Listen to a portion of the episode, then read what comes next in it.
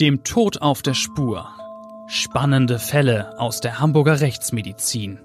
Der Crime Podcast vom Hamburger Abendblatt. Moin und herzlich willkommen zu unserem Abendblatt Crime Podcast. Ich bin Bettina Mittelacher, Gerichtsreporterin beim Hamburger Abendblatt und wie immer zu Gast ist Klaus Püschel, Rechtsmediziner im Unruhestand. Wie schön, dass du Zeit hast, wieder mal über einen ganz besonderen Kriminalfall zu sprechen.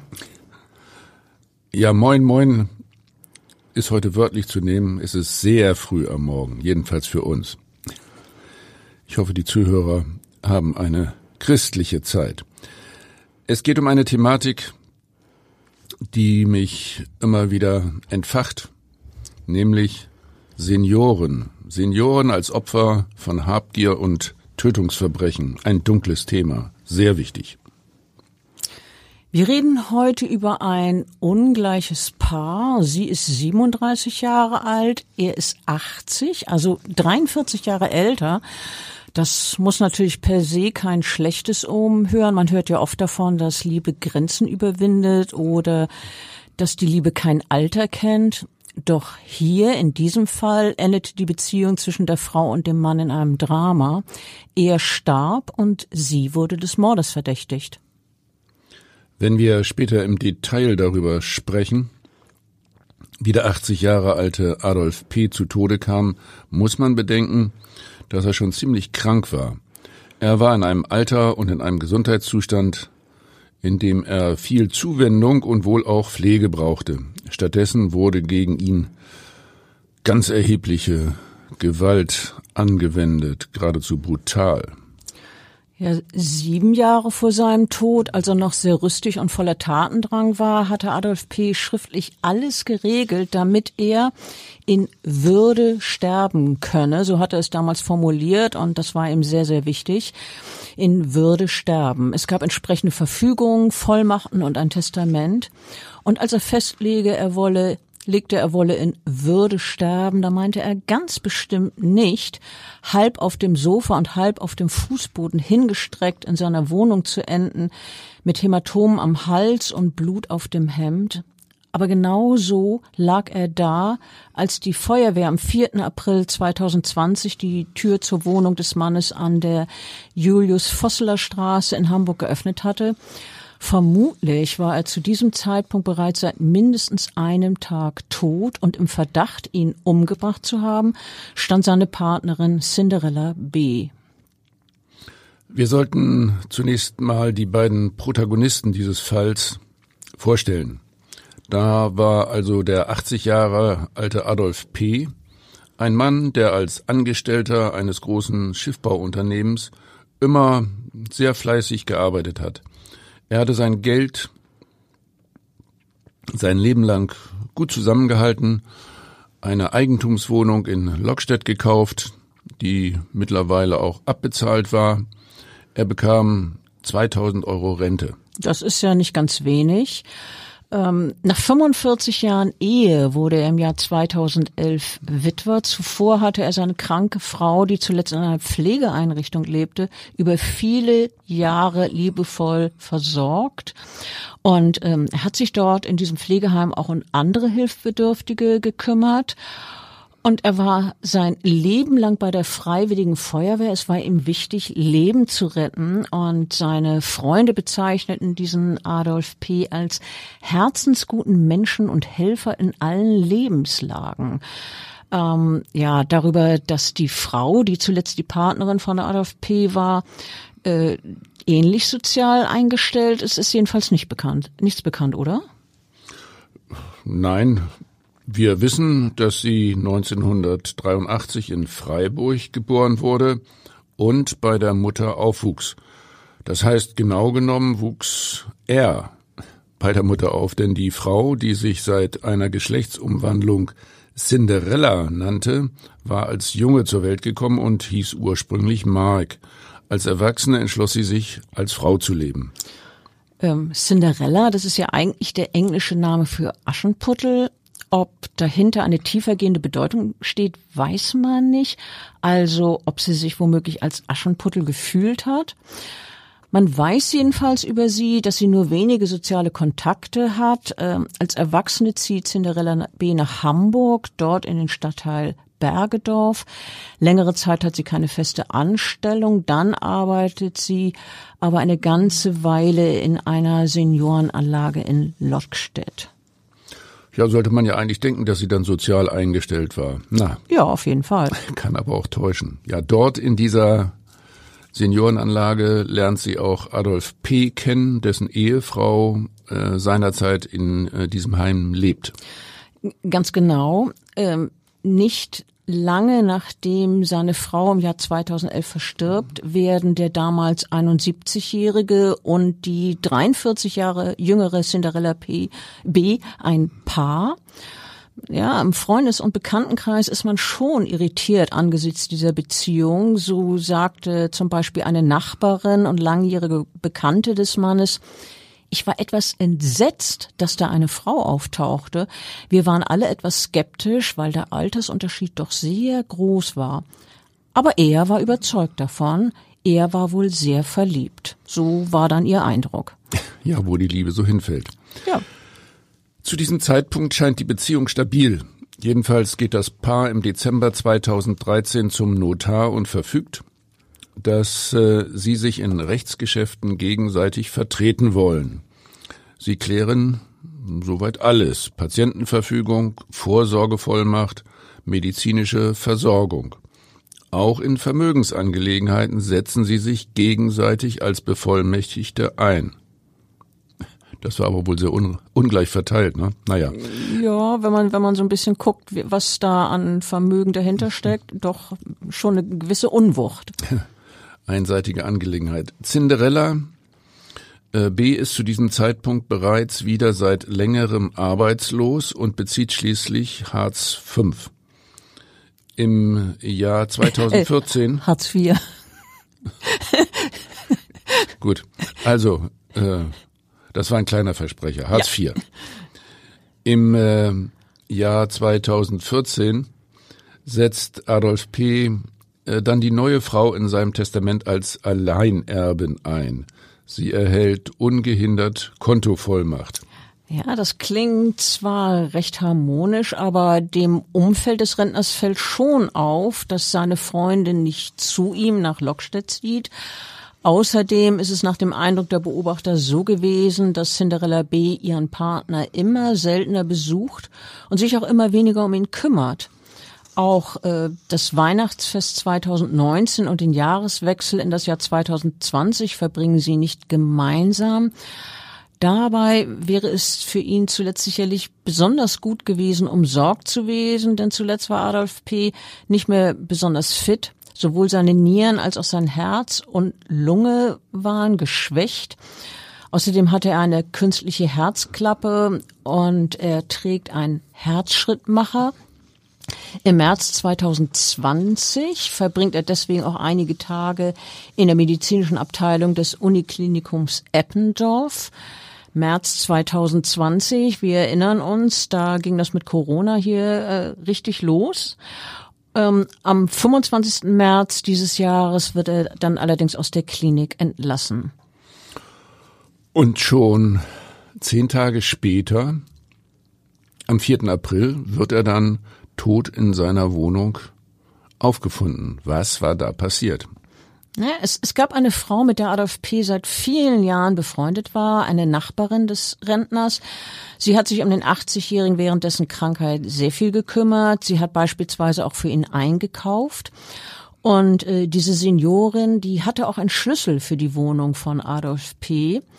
Und ähm, zuletzt hat sie ihn am 2. April 2020 gesehen. Da war er noch wohl auf. Doch als sie ihm an jenem 4. April, also zwei Tage später, Lebensmittel vorbeibringen wollte, konnte sie die Tür nicht aufschließen. Irgendwas versperrte das Schloss. Die Frau machte sich Sorgen um ihren Nachbarn und alarmierte die Polizei und die Feuerwehr. Ja, und ähm, als die Feuerwehr anrückte, sah sie dann über den Balkon einer Nachbarwohnung, dass im Wohnzimmer von Adolf P. eine leblose Person liegt. Also öffneten sie die Wohnungstür des 80-jährigen gewaltsam. Ein Polizeizeuge hat später im Prozess erzählt, dass die Feuerwehr durch das Schloss bohren musste und äh, dass die Türöffnung länger gedauert habe als üblich. Auffällig war, dass im Schloss zwei Streichhölzer gesteckt hatten, so als ob jemand damit habe verhindern wollen, dass die Tür geöffnet wird. Ja, ist natürlich per se schon sehr merkwürdig und verdächtig, wenn dieses Schloss versperrt wird. Und was die Polizei dann vor Ort vorfand, hat ein Beamter im Prozess später als Zeuge geschildert. Er hat nämlich erzählt, Adolf P. lag vor dem Sofa auf dem Boden, ein Bein unter dem Wohnzimmertisch, der Kopf auf der Sitzfläche. Er hatte Hämatome am Hals und im Gesicht und Blut auf dem Hemd. Wir haben es eingangs schon angedeutet. Und dieser Polizist sagte dann als Zeuge, mir kam das alles sehr suspekt vor. Und wegen der Hämatome habe er angenommen, dass es sich um keinen natürlichen Tod handelt. Na, als Rechtsmediziner muss ich da natürlich sagen, sehr richtig. In so einem Fall sollte man immer aufmerksam sein und äh, an ein Gewaltdelikt denken. So etwas muss exakt und von Fachleuten äh, ja untersucht werden. Außerdem meinte der Beamte noch, die Lage des Opfers sei merkwürdig gewesen. Dann standen auf dem Tisch noch zwei Gläser. Ähm, Adolf P. alleine hätte ja eins gereicht, also zwei Gläser und eine Flasche Weinbrand, dann könnte man natürlich annehmen, dass er möglicherweise einen Gast hatte. Ja, und daraus hat der Polizist dann natürlich auch geschlossen, dass der Senior zuletzt vor seinem Tod nicht allein war. Also hat äh, die Polizei damals folgerichtig das Landeskriminalamt verständigt. Zunächst einmal das äh, Fachdezernat für Todesermittlungssachen. Die haben noch am gleichen Tag die Wohnung und äh, den Leichnam weitergehend untersucht. Ja, und hinzu kam dann noch, dass die langjährige Nachbarin von Adolf P. erzählte, dass der Rentner sich von seiner Partnerin Cinderella B. habe trennen wollen. Außerdem habe er gesagt, dass er von ihr die Schlüssel zurückfordern wolle. Das könnte ja immerhin ein Hinweis auf ein mögliches Motiv und eine mögliche Täterin sein, nämlich die Lebensgefährtin. Aber bis jemand vor Gericht gestellt werden kann, braucht es noch etliche weitere Hinweise und Indizien. Ja, ganz genau. Ähm, es ist von der Polizei dann auch weiter gründlich ermittelt worden. Ähm, schließlich kam Cinderella B., die Lebensgefährtin von Adolf P., am 20. April 2020 in Untersuchungshaft und dann auch schließlich vor Gericht. Und dass es so weit kam, also dass äh, sie dann auf der Anklagebank landete, lag nicht zuletzt wesentlich an den Ergebnissen aus der Rechtsmedizin. Was habt ihr denn da genau festgestellt? Wir haben ja schon darüber gesprochen, dass äh, da bereits in der Wohnung äh, von der Schutzpolizei bei dem Toten diverse Hämatome festgestellt wurden. Bei der äh, danach dann im Institut für Rechtsmedizin durchgeführten rechtsmedizinischen Leichenschau äh, entstanden weitere Verdachtsmomente. Es gab zum Beispiel diverse Spuren am Hals, also Abschürfung, Hämatome und dann ganz entscheidend, wir haben punktförmige Bindehautblutungen im Bereich beider Augen festgestellt. Und so ein Befund ist ja immer ein Alarmzeichen, oder? Naja, das äh, sind wirklich die, die, die Klassiker in der äh, Gerichtsmedizin, sogenannte Stauungsblutungen im Bereich der äh, Augenbindehäute. Manchmal spricht man auch gleich von äh, Erstickungsblutungen. Die entstehen dadurch, dass durch eine Halskompression zunächst einmal mehr die, die Venen, also die, die Blutadern äh, zugedrückt werden und die Arterien noch offen bleiben, die pumpen dann äh, Blut in den Kopf, also das Herz pumpt das und es platzen dann kleinste Äderchen und dadurch entstehen diese hochverdächtigen, punktförmigen Bindehautblutungen, die Hinweise auf Gewalteinwirkung auf den Hals sind. Also Gewalteinwirkung auf den Hals, damit meinst du Strangulation? Würgen, ja, Drosseln? Ähm, also äh, wir sprechen erstmal allgemein von Halskompression. Da gibt's verschiedene Formen. Äh, die häufigste ist die Strangulation und ja, ich will ja hier keine Vorlesung halten. Also bei der Strangulation muss man dann wieder unterscheiden zwischen Erwürgen, Erdrosseln, Erhängen und äh, hier in diesem Fall ging es also äh, um, um Halskompression durch stumpfe Gewalt, insbesondere um die Frage des Würgens. Ja, da sind wir eigentlich schon äh, beim nächsten Punkt. Was habt ihr denn letztlich als Todesursache festgestellt? Naja, wir haben da wirklich dann sehr, sehr sorgfältig ähm, äh, obduziert. Zuvor haben wir auch wie üblich übrigens äh, eine Computertomographie äh, angefertigt. Und ähm, das äh, Hauptmerkmal, was dann äh, auf die Todesursache hinwies, waren äh, tatsächlich Halsweichteilunterblutung unterhalb dieser äh, Würgemale außen am Hals und dann Verletzungen im Bereich von äh, Kehlkopf und Zungenbein. Der Kehlkopf war zweimal gebrochen, die Fortsätze waren abgebrochen und da muss ja jemand richtig heftig zugedrückt haben, ne? ja, das Zungenbein war einmal äh, gebrochen. Also ganz klar, das war massive Gewalteinwirkung äh, gegen den äh, Hals. Jemand hat hier sehr fest zugepackt, zugedrückt so äh, dass dann das Herz des, ja, wie wir schon gehört haben, auch zusätzlich noch äh, erheblich organkranken Mannes schlapp gemacht hat. Wie ist das überhaupt? Ich stelle mir vor, äh, dass bei herzkranken Menschen auch schon leichte Stressfaktoren über oder Übergriffe zu einem tödlichen Infarkt führen können. Ist das richtig?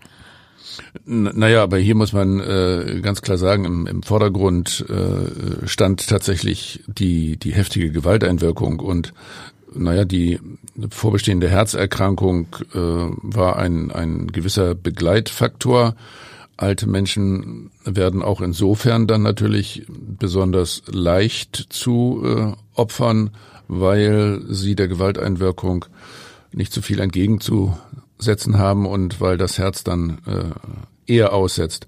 Übrigens noch, das will ich sagen, wir haben ja von dieser ja, Alkoholflasche da auf dem Tisch gesprochen. Der äh, Adolf P. hatte 0,5 äh, Promille Blutalkoholkonzentration. Außerdem haben wir bei ihm durch toxikologische Untersuchungen diverse Medikamente nachgewiesen, die er für seine verschiedenen Krankheiten, insbesondere das kranke Herz, eingenommen hat. Also äh, insofern ist das per se nicht irritierend, dass, dass ihr Medikamente nach, äh, nachgewiesen habt, weil das ließ sich ja alles erklären durch, durch seine Leiden.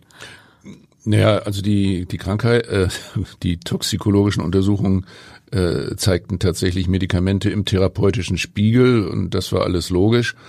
Äh, die äh, leichte Alkoholisierung äh, erklärt sich auch aus der Auffindungssituation. Äh, der hat ja äh, gerne mal ein Gläschen getrunken.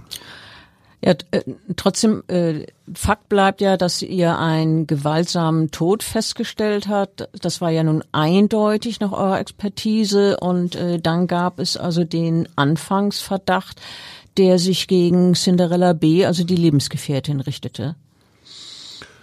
Ja, das war nun äh, ganz eindeutig. Wir haben da ja, abgesehen von der Gewalteinwirkung am Hals, übrigens noch diverse andere Hämatome festgestellt.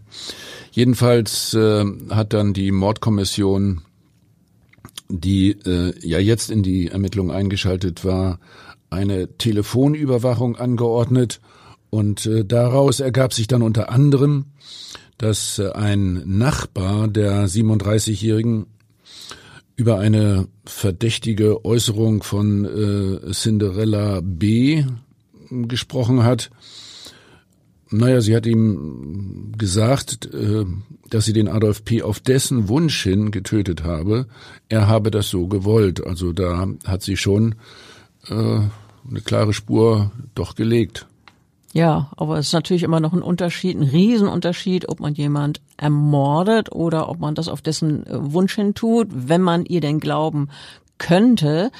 Ähm, die Staatsanwaltschaft hat das nicht getan. Es gab ja nun äh, doch erhebliche Indizien gegen die Verdächtige und äh, wir haben ja schon gesagt, dass sie schließlich die Partnerin von Adolf B. P. Äh, diese Cinderella dann letztlich vor dem Schwurgericht verantworten musste. Ihr wird dann im Prozess Mord aus Habgier vorgeworfen. Laut Anklage hatte Adolf P. sich von ihr also getrennt und seine Wohnungsschlüssel zurückverlangt und ihr außerdem die Vollmacht für sein Bankkonto entzogen. Außerdem, so die Anklage, habe er sein Testament ändern wollen.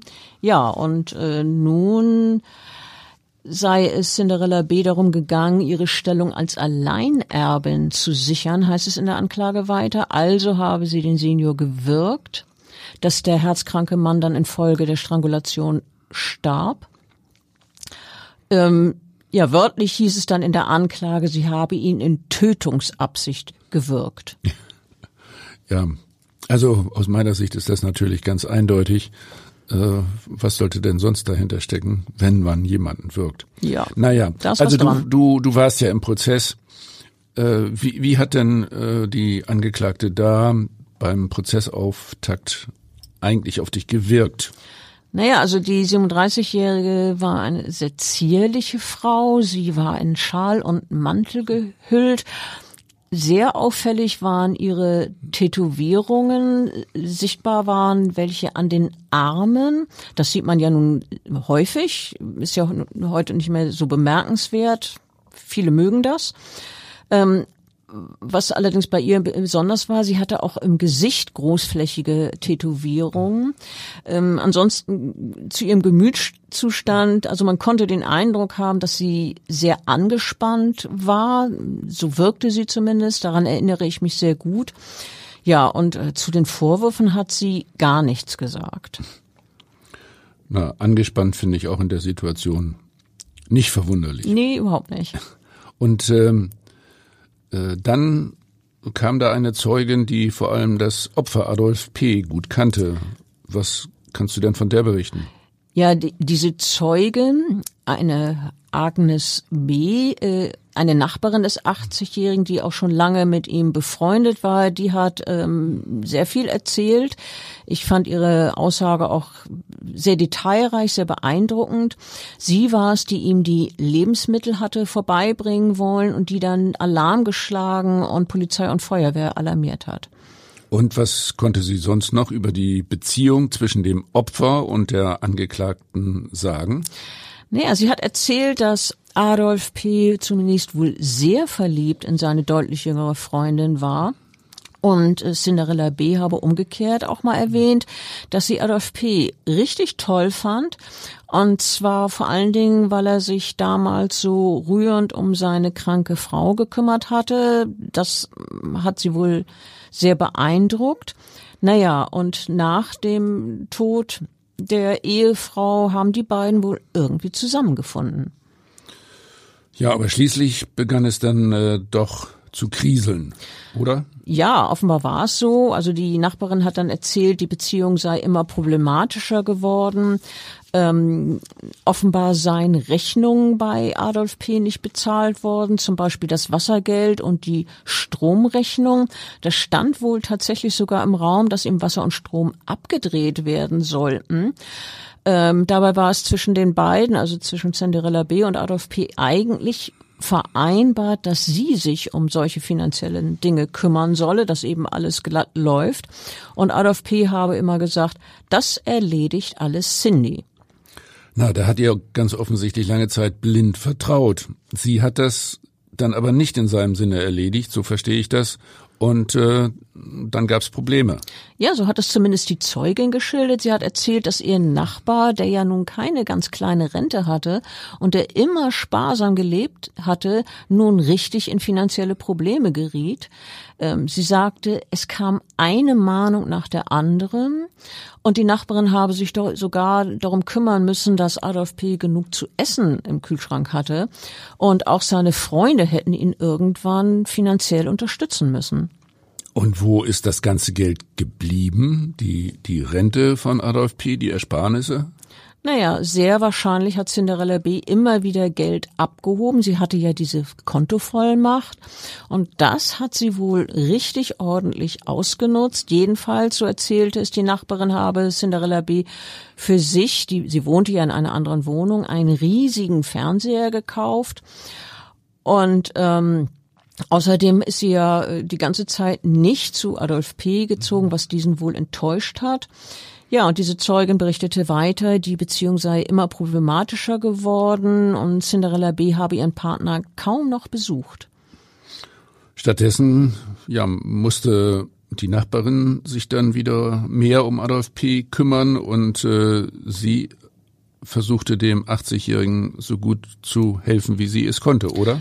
Ja, das war ja insbesondere nach dem Krankenhausaufenthalt im März 2020 so. Da war er deutlich geschwächt und die Zeugin erzählte, dass sie ihm am 2. April noch Essen gebracht und mit, sich mit ihm unterhalten hat.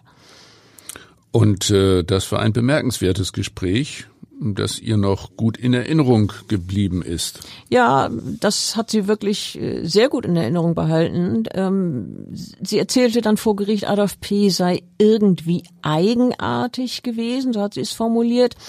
Er habe dann erzählt, er habe Ärger mit Cindy und er sagte dann, Sie hat mein ganzes Konto abgeräumt und hat mir nur 20 Euro dagelassen. Ja, und daraufhin habe er also sein Konto sperren lassen und mit ihr Schluss gemacht. Und nun, äh, so erzählte die Zeugen das, habe er gesagt, wolle er auch sein Testament ändern lassen. Ja, bisher war Cinderella ja Alleinerbin.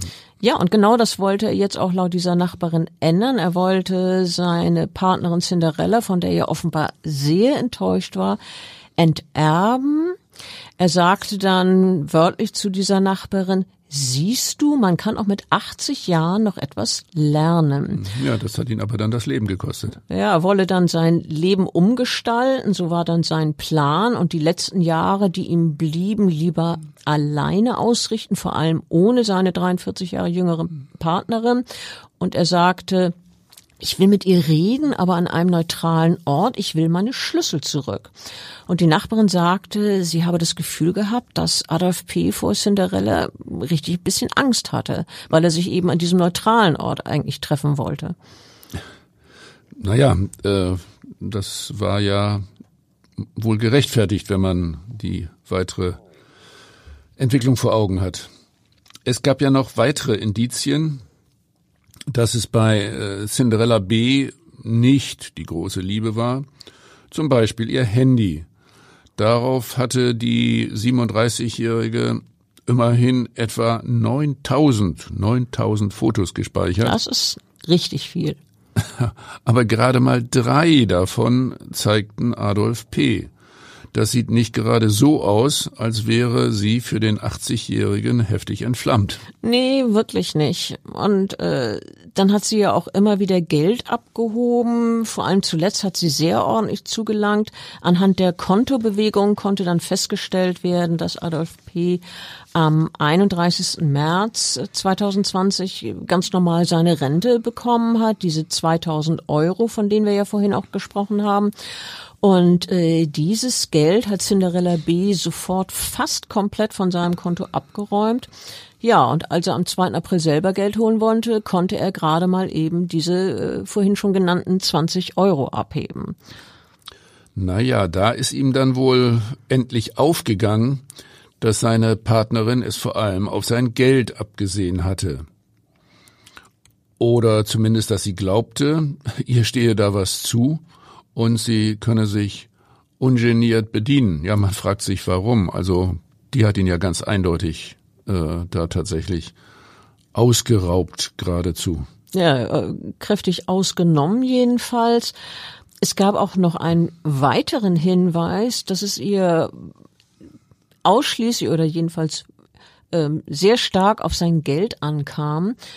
Äh, der Rentner war nach seinem Tod noch nicht einmal unter der Erde. Da nahm Cinderella B. bereits Kontakt zu einem Makler auf, um seine Eigentumswohnung zu verkaufen. Sie, sie war ja ähm, zu dem Zeitpunkt noch im Testament festgeschrieben als Erbin.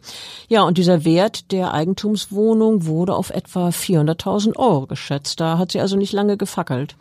Davon hätte sie sich dann eine ganze Weile ja, es gut gehen lassen können. 400.000 Euro ist eine Menge Geld. Ähm, so sehe ich das auch. Übrigens ist die Angeklagte Cinderella B. im Rahmen des Prozesses auch psychiatrisch begutachtet worden. Naja, das, äh, das muss ja auch so sein, ist jedenfalls fast die Regel bei Tötungsdelikten. Gab es denn äh, daraus weitergehende Erkenntnisse, die irgendwie auf eine psychiatrische Störung hinweisen könnten? Also die Sachverständige hat eine komplexe Persönlichkeitsstörung bei der Angeklagten festgestellt, unter anderem mit narzisstischen und paranoiden Zügen. Aber ähm, was sie auch ganz klar sagte, war, dass diese Störung die Angeklagte nicht so stark beeinflusst hat, dass dadurch bei der Tatausführung die Steuerungsfähigkeit oder die Schuld und die Schuldfähigkeit der Angeklagten entscheidend beeinträchtigt gewesen wäre. Aus meiner Sicht ehrlich gesagt narzisstisch, paranoid, das äh, höre ich äh, im Zusammenhang mit Tötungsdelikten durchaus häufiger. Wir sollten vielleicht unseren Hörern nochmals Folgendes erklären. Es ist ja bei äh, Strafprozessen so, wenn Umstände vorliegen, die die Steuerungsfähigkeit äh, und oder die äh, Schuldfähigkeit des Angeklagten entscheidend beeinträchtigen oder sogar ausschließen. Also wenn er aus psychiatrischer Sicht für seine Tat nicht voll verantwortlich gemacht werden kann, weil er beispielsweise eine psychische Störung hat? Ja, das äh, geht nach den Paragraphen 20 und äh, 21 des Strafgesetzbuches. Äh, genau. Wenn er also nicht voll schuldfähig ist, wird äh, eine Strafe äh, gemildert. Sie kann zumindest gemildert werden.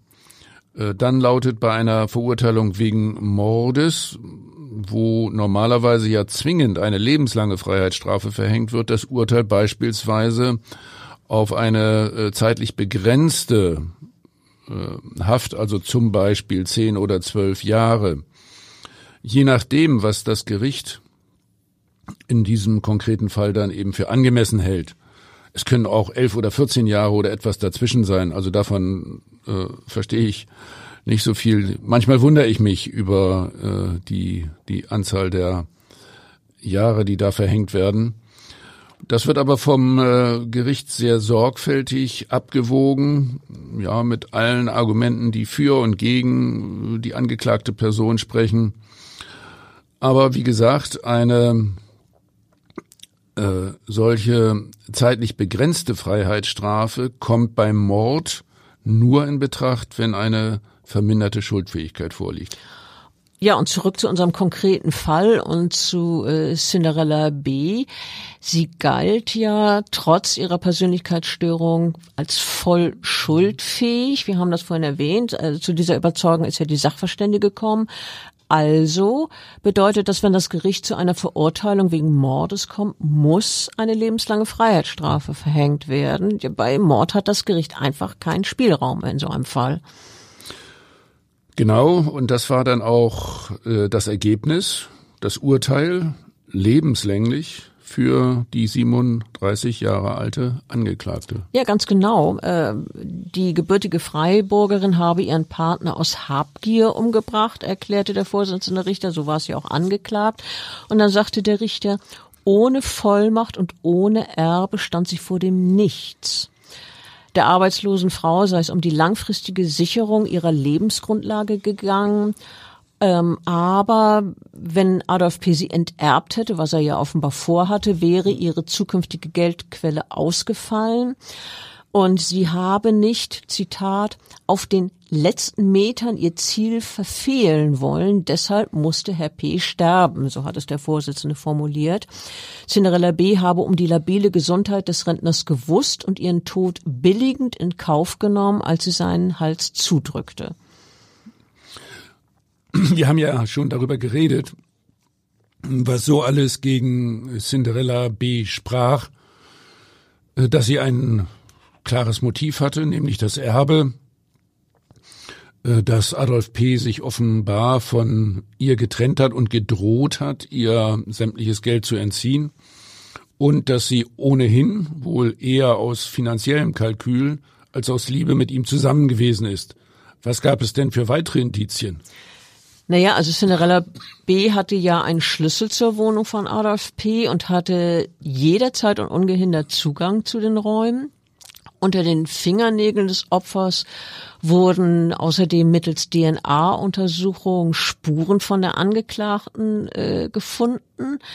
Ja, und außerdem ging aus den Handyverbindung von Adolf P. hervor, dass er kurz vor seinem Tod noch mit Cinderella B. telefonierte, wohl um ihr mitzuteilen, dass er nun die Trennung vollziehen wolle mit allen für sie finanziellen Konsequenzen.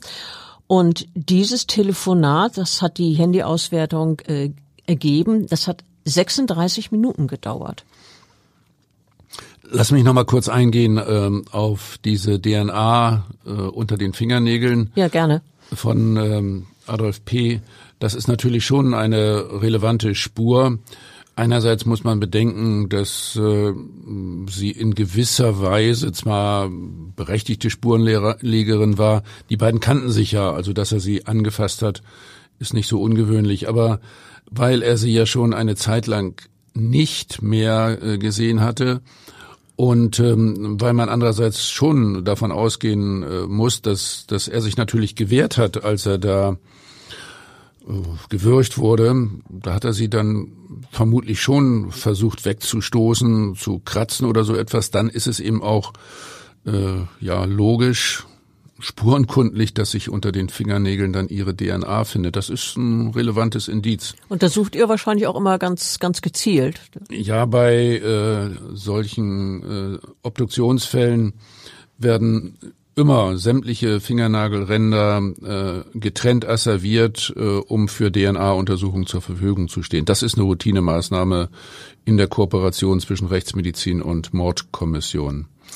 Nochmal äh, zu, zu diesem äh, Telefonat, Bettina. 36 Minuten, das ist ja wirklich lange. Also ich glaube, ich habe das letzte Mal, ich weiß gar nicht, wann ich so lange telefoniert habe, mit dir noch nie, Entschuldigung. Ähm, wahrscheinlich hat doch die äh, Frau noch versucht, äh, in diesem Telefonat ihn irgendwie umzustimmen, oder? So wird es wohl gewesen sein, ja. Und ähm, dann kann man natürlich annehmen, äh, dass dieser Versuch gescheitert ist. Und äh, das wiederum muss die Frau so alarmiert haben, dass sie sich dann auf den Weg zu der Wohnung von Adolf P. machte und es dann dort erst zu einem verbalen Streit kam und äh, dann zu Handgreiflichkeiten, die dann eskalierten. Ja, und schließlich erschloss erlosch das Leben von Adolf P., weil ihm der Hals zugedrückt wurde. Das, das habt ihr ja eindeutig festgestellt. Ja, Wir haben ja darüber gesprochen. Um, um das nochmal wirklich ganz, ganz eindeutig zu sagen, äh, das kann auch kein kurzes, halbherziges zudrücken oder zupacken gewesen sein. Äh, also hier ist schon trotz seiner vorbestehenden Herzerkrankung von einem eher minutenlangen äh, Würgen auszugehen. Also sehr quälend für das Opfer. Ja, also die Erstickungsangst äh, ist dann sicherlich äh, sehr, sehr bedrohlich und äh, andererseits um das andersherum nochmal sagen, äh, es wirkt wie eine Ewigkeit, aber eigentlich äh, dauert es dann doch wiederum nicht so lange, äh, bis Bewusstlosigkeit eintritt. Ähm, was mich noch interessiert, wie hat denn eigentlich die Angeklagte reagiert, als sie hörte, dass sie zu lebenslanger Haft verurteilt wurde? Das ist ja ein Hammer. Ihr, ihr Verteidiger hatte doch sogar Freispruch beantragt, oder? Ja, das ist richtig. Und vielleicht hatte Cinderella B. ja wirklich gehofft, dass sie mit dieser Tat davonkommen. Ähm, ich saß im Gerichtssaal so, dass ich die Angeklagte sehr gut beobachten konnte. Sie, die 37-Jährige ist wirklich kreidebleich geworden, als sie das Urteil lebenslänglich hörte. Ihr hageres Gesicht mit dieser äh, großflächigen Tätowierung auf der rechten Seite, also das wirkte sehr verhärmt ihr Gesichtsausdruck und äh, sie kämpfte sichtlich mit den Tränen und äh, irgendwann, für mich kam es überraschend, sagte sie dann plötzlich, ich brauche was zur Beruhigung. Na, und ist man drauf eingegangen? Wurde der Prozess äh, kurz unterbrochen? Ja, er wurde unterbrochen, aber nur für einige Minuten. Ich bin auch gar nicht sicher, ob sie dann wirklich ein Beruhigungsmittel eingenommen hat. Wahrscheinlich hat man ihr das angeboten in so einer Situation. Ist ja auch verständlich, dass sie da äh, gestresst war und, und äh, es, es ihr nicht gut ging. Ähm, Jedenfalls wirkte sie dann nach einer kurzen Pause deutlich gefasster und dann hat sie auch gesagt, sie wolle jetzt gerne Augen zu und durch, so hat sie es formuliert. Und danach saß sie dann wie erstarrt da, also der Blick leer, so kam es mir vor. Hin und wieder hat sie sich dann über die Augen getupft. Im Prozess hatte sie ja weder zum Tatvorwurf noch zu ihrem Lebenslauf etwas gesagt. Nur in ihrem letzten Wort hat sie einmal äh, etwas gesagt, und zwar hat sie beteuert, sie habe mit dem Tod von Adolf P. nichts zu tun. Naja, das hören wir in der Gerichtsverhandlung äh, von den angeklagten Personen doch ziemlich häufig. Das Gericht hat das aber eindeutig äh, anders gesehen, äh, so wie du ja da die äh, Schlussansprache des äh, Vorsitzenden Richters geschildert hast, oder? Ja, der Richter meinte auch an die Angeklagte gewarnt, sie habe einen Lebensstil auf Kosten anderer gelebt und sei davon überzeugt gewesen, dass ihr das auch zustehe. Der Vorsitzende formulierte auch, es habe sich bei Cinderella B. und Adolf P. sicherlich um keine herkömmliche Beziehung gehandelt. Der Altersunterschied ist evident, meinte der Richter. möglicherweise sei es beiden darauf angekommen, dass man sich gegenseitig versorgt. Ähm, also er kümmert sich darum, dass sie finanziell ein gutes Auskommen äh, hat und sie sorgt für ihn, wenn er mal pflegebedürftig ist. Ja, so in etwa könnte es äh, gewesen sein. War es aber nicht. Ja, nee, es hat sich dann ja ganz anders entwickelt und ähm, es war dann ja offenbar auch so, dass sich Cinderella B. in der Zeit, in der ihr Partner im März 2020 im Krankenhaus war, ähm, dass sie dann gemerkt hat, dass es sich, dass es sie schon überfordert, sich um ihn zu kümmern. Sie hat ihn ja auch nur noch ganz selten besucht. Das wird sich der Adolf P. wohl ganz anders vorgestellt haben. Und ähm, wenn dann auch noch sein gesamtes äh, Geld bei ihr landet und äh, er sich nicht einmal mehr vernünftig Essen kaufen kann und wenn er dann auch noch feststellt, dass Wasser und Strom nicht mehr gezahlt wurden und ihm die Sperrung drohte, dann, äh, na? Ja, das Gericht hat dazu gesagt, obwohl Adolf P. regelmäßig 2000 Euro bekam und selber kaum Ausgaben hatte, hatte er immer Schulden. Und daraus hat das Gericht geschlossen, dass die Angeklagte sich einen Lebensstandard verschafft hat, der ihr mit Hartz IV nicht möglich gewesen wäre. Adolf P. hatte er ihr ja grenzenlos vertraut äh, über lange Zeit, aber nun stand er nur mit Schulden da. Wir erinnern uns, er hatte gerade noch acht, 20 Euro, die er abheben konnte. Äh, und da hat er ja die Kontovollmacht widerrufen und beschlossen, sein Testament zu ändern. Ja, und dann, so hat es der Richter in der Urteilsbegründung rekonstruiert, fährt Cinderella B zu ihm in die Wohnung. Es kommt zu Schlägen an den Kopf und ins Gesicht. Ja, und dann kommt eben diese Strangulation, bis das Herz des alten Mannes nicht mehr mitmacht. Naja, also das Herz äh, sollten wir nicht zu sehr in den Mittelpunkt stellen, sondern tatsächlich die heftige Gewalteinwirkung gegen den Hals. Der Tod war eindeutig Folge äußerer Gewalteinwirkung. Hat ja auch der Richter äh, so gesagt, verstanden. Die Angeklagte ist äh, übrigens gegen dieses Urteil in Revision gegangen, also diese lebenslange Freiheitsstrafe wegen Mordes. Aber die Revision wurde vom Bundesgerichtshof einige Monate später äh, verworfen. Das Urteil ist damit jetzt rechtskräftig. Und wenn man jetzt zum Abschluss äh, dieses Falles nochmal die Rolle der Rechtsmedizin bewertet, äh, was meinst du dazu, Klaus? Naja, also hier in diesem Falle finde ich ein sehr gelungenes Beispiel äh, für ein gut funktionierendes Todesermittlungssystem hier bei uns in Hamburg. Äh, das ist äh, dadurch besonders fundiert, weil es eine wirklich gut geschlossene, gut funktionierende Kette gibt von der Schutzpolizei über die Kriminalpolizei, die Rechtsmedizin, die hm, zentrale ja, Lagerung der verdächtigen Leichen im Institut für Rechtsmedizin, die regelmäßig durchgeführte äußere Leichenschau. Das hat hier äh, alles sehr, sehr gut zusammengespielt, äh, so dass die Mordkommission äh, dann sehr schnell einen, einen klaren Auftrag hatte. Also wenn ich äh, diesen Fall jetzt äh, höre und drüber nachdenke, wie dieser Adolf P. gestorben ist, dann äh, fällt mir auf jeden Fall auch ein der sogenannte Oma-Mord, der sich äh, vor etwa 20 Jahren äh, zugetragen hat. Da sind im Jahr 2001 im Raum Bremerhaven fünf Seniorinnen ähm, tot aufgefunden worden innerhalb weniger Tage. Ähm, und ähm, ursprünglich dachte man, in allen Fällen seien die Frauen eines natürlichen Herztodes gestorben. Tatsächlich war aber es ein Altenpfleger, der sie jeweils mit einem Kissen erstickt hat, weil er an ihr äh, Vermögen jeweils rankommen wollte. Und ähm, auch da war es letztlich ja die Rechtsmedizin, die ähm, etwas erkannt hat, als Mord aufgedeckt hat, was eigentlich vorher nicht erkannt worden war. Na, die Ausgangssituation äh, war da eben auch äh, schon anders. Da war ja die erste Leichenschau von ja niedergelassenen Ärzten durchgeführt worden, von Hausärzten, die über vergleichsweise wenig äh, Erfahrung äh, verfügen, die also zum Beispiel äh, punktförmige Bindehautblutungen gar nicht gezielt untersuchen oder auch nicht richtig äh, bewerten.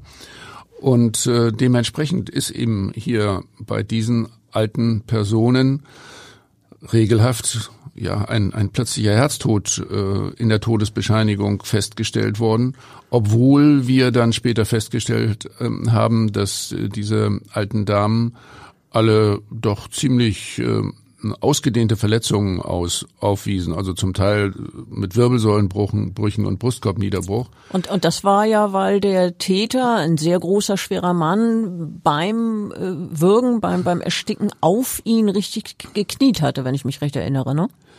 Ja, also so ganz allgemein ähm, müssen wir einfach vor Augen behalten und, und uns immer wieder klar machen, dass äh, alte Menschen, vor allen Dingen alte, krankhafte, nicht krankhafte, kranke Menschen weniger wehrhaft sind. Sie werden besonders äh, leicht äh, Opfer von ja dann eigentlich besonders skrupellosen Tätern. Ich bin innerlich wirklich immer wieder sehr, sehr erbost und, und sehr ja ärgerlich, ja empört. Total, ja, mir fehlen schon fast die Worte darüber, äh, dass äh, tatsächlich Menschen, alte Menschen mit einer großen Lebensleistung äh, dann äh, so brutal letztlich auf der Endstrecke äh, ja, umgebracht werden. Und äh, das bedeutet für uns Rechtsmediziner eben, dass wir gerade bei Todesfällen älterer Menschen besonders genau hinschauen müssen.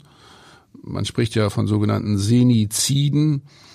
Und äh, gerade auch bei alten Menschen kommen tatsächlich äh, weibliche Täter auch äh, eher mal in Betracht, weil ja ja mit mit Hinterlist oder mit vergleichsweise einfachen Methoden mit weniger Kraft das Tötungsdelikt ähm, möglich ist. Also äh, wir müssen gerade die Todesfälle alter Menschen sehr, sehr gründlich untersuchen und dürfen nicht davon ausgehen, der war alt und krank und die Todesursache war natürlich. Ganz im Gegenteil. Ja, und da kommt die Rechtsmedizin auf den Plan und deckt die Morde auf. Finde ich ganz, ganz besonders wichtig. Also toll, was ihr da leistet. naja, vor allen Dingen äh, war es hier ja wichtig, dass die äh, Schutzpolizei auch schon vom Leichenfundort her äh, die besondere Problematik dieses Falles, Falles richtig eingeordnet hat. Also äh, das ist eine gute Kooperation zwischen Polizei, Rechtsmedizin und Justiz. Und äh, natürlich freue ich mich, wenn wir äh, ja zur Aufklärung solcher Fälle relevant beitragen können. Ja, ich finde, das war wieder ein äh, bemerkenswerter Fall, äh, besonders spannend, äh, besonders wichtig auch. Du hast es äh, zum Schluss ja nochmal erwähnt, äh, wenn es um alte Menschen geht. Natürlich äh, geht es auch bei anderen Opfern, dass man besonders gründlich hingucken muss, äh, absolut. Ähm, ja, ich freue mich schon auf unseren nächsten Fall. Das wird dann äh, ein doch ein anderes Thema sein. Mehr möchte ich aber im Moment noch nicht verraten. Ansonsten vielen Dank, Klaus, und ja, bis zum nächsten Mal. Ja, und tschüss.